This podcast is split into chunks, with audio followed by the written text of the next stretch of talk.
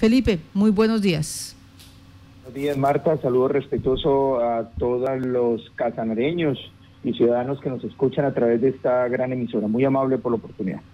Sí, señor.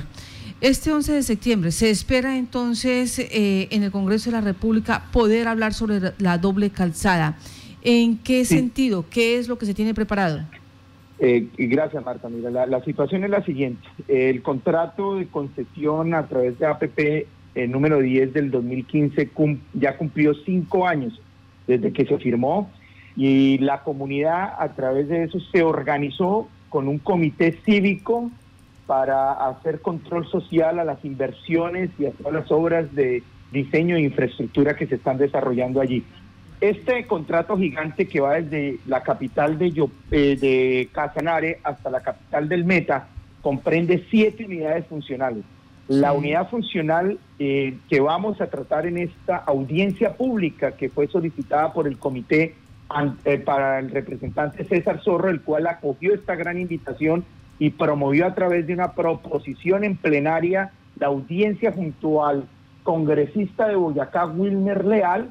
En, en, en mayoría es aprobada, se aprueba, porque así dice eh, la ley, para hacer una audiencia pública inmediatamente eh, se originó toda la logística correspondiente y quedó para este viernes a las 9 de la mañana.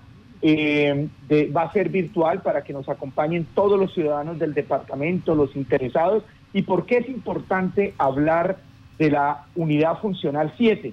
Eh, es una doble calzada que son 25 kilómetros entre Agua Azul y Yopal.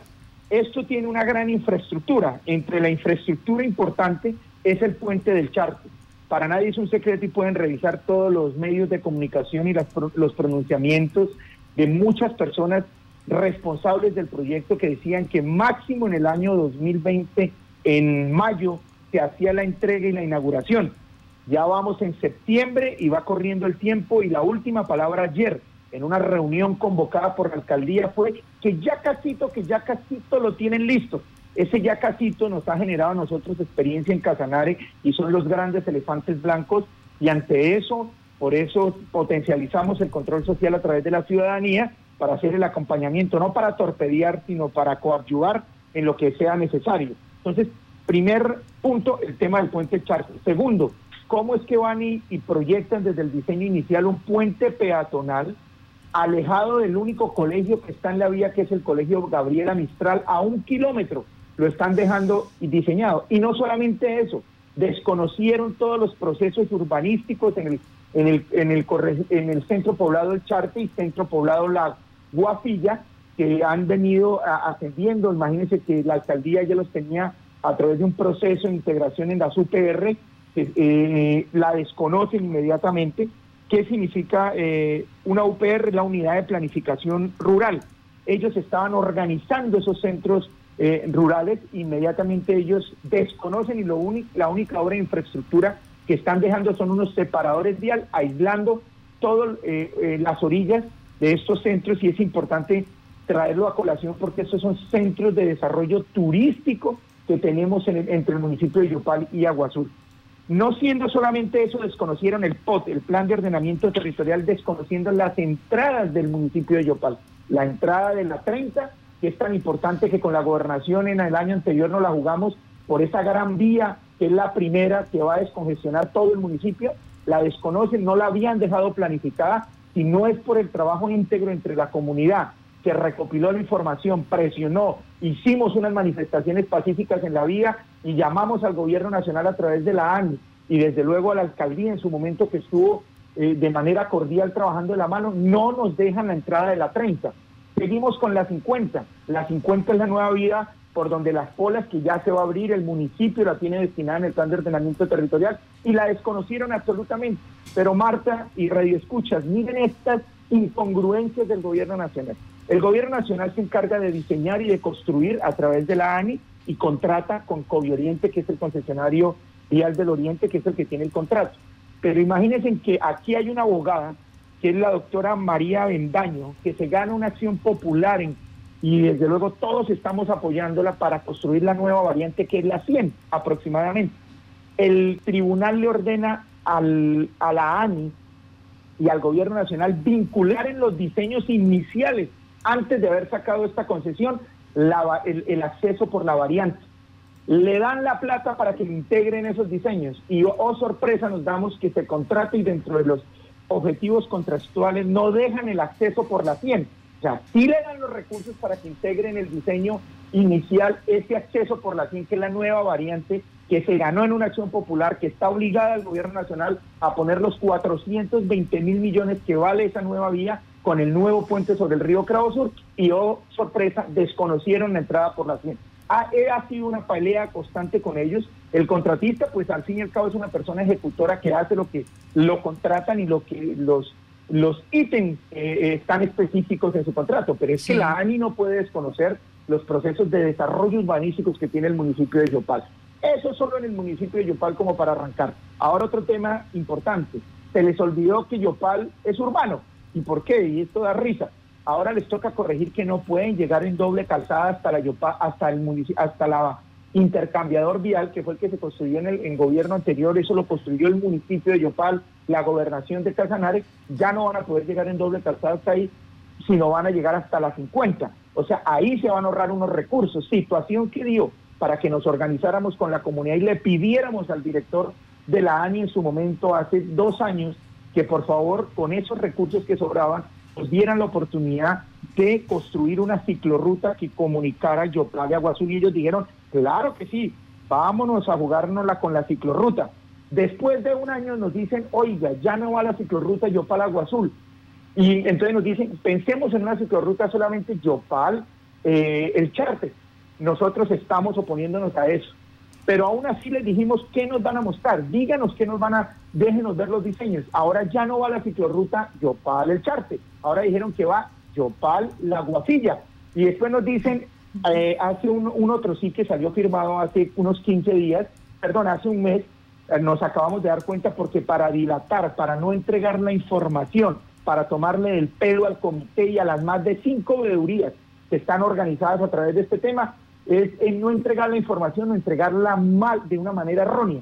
Entonces nos entregan la información tarde, después de firmado el otro sí, donde ya habíamos quedado en una reunión que por favor dejaran la ciclorruta, que corrieran los puentes peatonales, que dejaran los accesos a Yopal, que dejaran bien estructurados los accesos a Agua Azul, nos salen con la respuesta, aquí lo estoy leyendo, de que va una ciclorruta de 2.4 kilómetros nada más. Entonces estamos presionando, exigiéndole responsabilidad a ellos que no pueden desconocer varias leyes, por ejemplo, en torno a la movilidad eh, limpia, que es la ley 1753, la ley Provice, Provici, que dice que todas las inversiones de, eh, de gran infraestructura vial deben contemplar accesos o eh, prioridad para la movilidad limpia, en este caso patinetas eléctricas, ciclas eléctricas, ciclistas, eh, en fin, todo lo que significa el uso de no motor a combustible. Y eso es lo que estamos nosotros pidiendo. Entonces, y señor exdiputado, entonces, ¿qué pasó con los recursos? Porque si ya no van hasta cerca del ejército, ahora llegan hasta las 50, luego dicen que, la que se invertirían en la ciclorruta, pero ya no va a la ciclorruta, ya no va hasta, hasta Agua Azul, después iba hasta el Charte, después ahora va hasta la Guafilla, ahora va antes de la Guafilla. Dos kilómetros entonces, nomás. Entonces, ¿qué se hizo ese dinero? Exacto, eso es lo que le estamos pidiendo, respeto a la Agencia Nacional de Infraestructura, que significa el gobierno nacional. Ayer, con todo el respeto del mundo, lo digo, señores Radio Escucha, en especial de Yopal, mamándole gallo a la alcaldía de Yopal. Me da pena porque hay unos funcionarios que le están dedicando tiempo. Y, esto tenemos que rodear la alcaldía porque es la única representación eh, de gobierno que tenemos nosotros que nos está dando la mano, que nos está ayudando, pero fue una mera tomadera del pelo. Pero aquí llegan encantadores de serpientes y comités de aplauso, que es lo único que hay en el departamento, diciéndonos que qué berraquera, que qué chévere. Mentiras. Miren, en el tema laboral, Métase usted, Marta, o métase ustedes, queridos periodistas. En la página de la ANI se comprometieron a generar 9 mil empleos en el desarrollo de la obra. 3 mil o 3.500 empleos anuales. Y en las más de 106 reuniones que llevamos nosotros como comité, en todas las reuniones que han sido masivas, les pedimos por favor, díganos la verdad, ustedes están trabajando, levanten la mano. No conocemos una persona que ya haya sido vinculada a este desarrollo de la obra. Y eso sí, presuntamente todas las personas que pasan por esa vía se, se ve eh, la gran cantidad de personas trabajando y nos acercamos a hablar con ellos y la mayoría son, del, discúlpeme lo que voy a decir, del Meta, son de otros departamentos o venían ya contratando con estas empresas que vienen del interior del país. Yo no quiero desconocer el empleo para todo el mundo, Marta, pero es injusto que los bienes y servicios y el empleo no se le dé a la gente del sector. No, me regreso a la situación de los 2.5 kilómetros.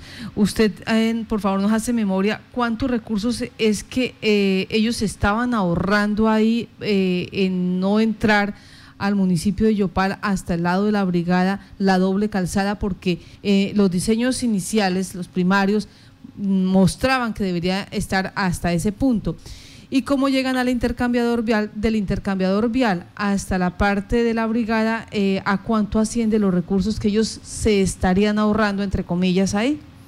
Precisamente esas son las respuestas que nos tenía que dar, porque eso hay que hacer, hay que hacer un balance financiero. Ese balance financiero, la interventoría de ese, de esa concesión y el contratista tenían que entregarnos especificado eso y reflejado en otras obras de infraestructura. Un ejemplo, si ellos van a reducir, van a modificar el diseño, a reducir lo que se denominó doble calzada urbana, reduciendo las secciones de vida, tenían que en contraprestación a esa reducción, pues desde luego mostrar o esos recursos, sacarlos de un lado e invertirlos en otro. Eso no lo puede guardar en el bolsillo del señor contratista y el interventor hacerse el de la vista gorda. Por eso es que nosotros le hemos justificado inversiones interesantes. Por ejemplo, el acceso a la colina.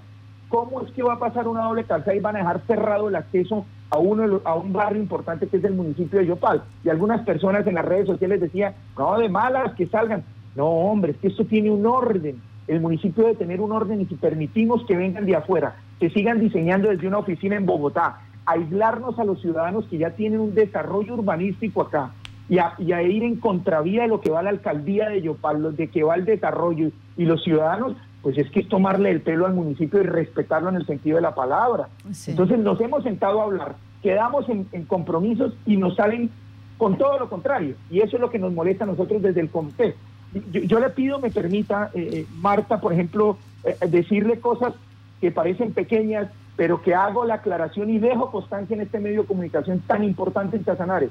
Lo único que el COVID Oriente la concesión y la ANI se han dedicado a buscar los sitios estratégicos para poner los dos peajes en Casanares. Y hago la advertencia porque hay gente que desconoce. El primer peaje va en el Tacuya, se denominó Tacuya y es en el municipio de Monterrey. Y el segundo peaje es en el Charte, es en el Charte exactamente, para no equivocarnos, en el P900 más 100, es pegado al Charte. Yo dejo la advertencia porque ya tienen las tarifas desde el 2015, sin, sin vincular a la ciudadanía sin hacer un estudio social adecuado. Hicieron una consultoría y metieron una gran cantidad de peajes a nivel nacional, entre esos los dos de Casanares, el Tacuya y el de Charte. Y ellos ya tienen el escenario, ya están construyendo la infraestructura. En cualquier momento aparece el peaje y muchos ciudadanos van a decir, pero esto nadie nos dijo, nadie hizo la advertencia. Precisamente por eso hacemos la audiencia pública, para que se escuche la ciudadanía todo lo que le ha suplicado y, para obtener respuestas de las peticiones que se quieren tener al respecto. Mire el caso del tema ambiental, Marc. Sí. Hombre, el contractualmente se habla de cerca de 40 mil millones en compensaciones. De los 40 mil, el mismo director de la ANI en reunión con nosotros en Bombero el año pasado le preguntó al concesionario cuánto había girado a Corporinoquia. Más de 9 mil millones de pesos que se giraron el, el año pasado en diciembre terminando el año y nos resultan ahorita ya en enero diciendo que se invirtieron los más de 9.600 millones en compensaciones ambientales y vaya y pregúntele al comité si conoce un árbol, si conoce un área dentro del área de influencia, entre Yopal, Aguazul hasta Villavicencio, donde se hayan invertido los recursos.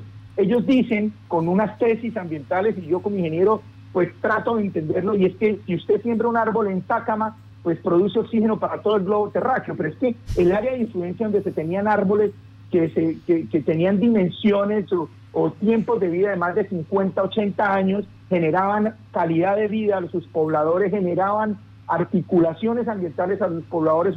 eso, eso se concibe entre, en, la materia ambiental como eh, beneficios a los ciudadanos de ese sector. ¿Cómo es que van y hacen las compensaciones en otros sectores? Yo no compagino con eso, me disculpan las personas de, de, de eh, los teóricos ambientales, pero es que las compensaciones deben ser en el sector. Si usted va y quita, ustedes se dieron cuenta la línea forestal que cubría Yopal y Agua. No quedó un árbol. Ayer visitamos un árbol que se tenía en la guafilla de cerca de 80 años y decía, señor, aquí no me vengan a resultar con una plántula de UTI o me vayan a meter una palma para decorarme aquí. Y sí, yo por lo menos necesito que me den compensación, yo soy una persona mayor de edad, no me vengan a resultar con ese tipo de cosas. 40 mil millones, Marta. ¿En qué se los van a tirar? ¿En qué tipos de arbolitos? ¿Dónde van a quedar? ¿Quién los va a cuidar? ¿Quién les va a hacer seguimiento de esas inversiones? cuántos recursos en materia ambiental se están yendo por compensaciones ambientales y quién le hace seguimiento. Lo único que queremos es que nos digan el sitio exacto donde los han sembrado y si tienen que ver con el área de influencia, pero del sector entre Yopal y Agua Azul, que es lo mínimo que pide la ciudadanía. Bueno, Eso en materia laboral se los expliqué, en materia ambiental se los dije. Pues hombre, ¿quién nos debe dar respuesta? La ANIMAR. ¿Quién nos debe dar respuesta? El gobierno nacional. Felipe, ¿es posible, eh, hay posibilidad legal de hacer que la ANI cumpla con el diseño inicial y que lleguen, eh, si ya no se puede hacer la ciclorruta, la ciclorruta, los 25 kilómetros como se tenía proyectado, que lleguen hasta donde estaba el diseño inicial, hasta eh, la brigada? Pues es que exactamente eso es lo que necesitamos que nos responda, porque en cada reunión mandan una persona diferente o toca volver a retomar la información del inicio para dilatar y decir que van a corregir entre ellos, que nos van a mostrar los nuevos diseños más adelante y en eso estamos ya hace cinco años. Bueno, Tranquilos, déjenme revisar sus aportes. Y ahí le, le, digo, le sumo una situación que se está presentando con eh, el proyecto de vivienda comunitario Villas del Charte del municipio. Más adelante tendremos oportunidad de hablar ya con nuestro compañero Johan Sorano, que está desde muy temprano acompañando a estas familias. Son entre 30 a 35 casas eh, que hacen parte de este proyecto de vivienda. Estamos viendo aquí ya eh, la, resolución 073 donde los eh, donde se organizan como como proyecto de vivienda y están hace muchos años, pero lamentablemente quedaron, como se hizo el terraplén para hacer el puente, pues quedaron por debajo de ese nivel, en algunos casos hasta tres metros. Y ellos dicen, en el momento en que el río Charte tenga una creciente, nosotros somos los mayormente afectados. Ya yo, eh, Johan nos va a mostrar qué va a pasar allí. Pero también explican, nadie nos ha tomado consentimiento, nadie nos ha dicho qué va a pasar con nosotros, ni el municipio ni el departamento, y mucho menos la Agencia Nacional de Infraestructura, que fue la, eh, la que vino, diseñó, revisó, creó los estudios. A nosotros no se nos ha tenido en cuenta para nada. Entonces también para que esto se ha llevado allí en audiencia pública. Claro que sí, Marta. Mira, yo concluyo con lo siguiente. Eso pasa cuando se diseñan proyectos que vinculan que, que, beneficien las comunidades sin las comunidades.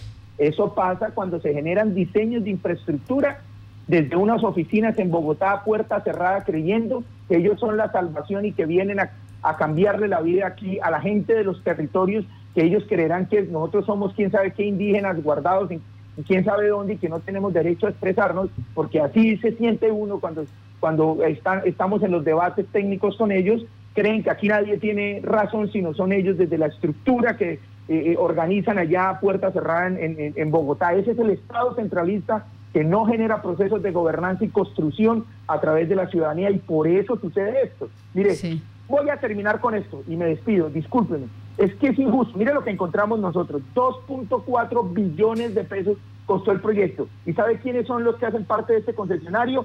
Nada más ni nada menos los que estuvieron involucrados en el escándalo de Odebrecht quiere saber qué, qué, empresas son las que están haciendo parte de este concesionario y por qué tienen relación con Odebrecht, Episol y, el concesionario Vial del Oriente. Los esperamos mañana, el viernes a las 9 de la mañana para que la persona que nos ayudó en la investigación, el doctor Carrero, les exprese a ustedes lo injusto de una empresa cuestionada a nivel internacional con el uso de recursos de dudosa procedencia para obtener beneficios contractuales sea hoy el que está construyéndonos a nosotros la doble calzada. Hay muchos ciudadanos de Casanares, vecinos de esa infraestructura, callados, ajenos a lo que está sucediendo y todos pues de una manera esperando que construyan y que hagan lo que quieran aquí en nuestro departamento. Por eso la invitación y gracias a ustedes, Violeta Estéreo, por la oportunidad.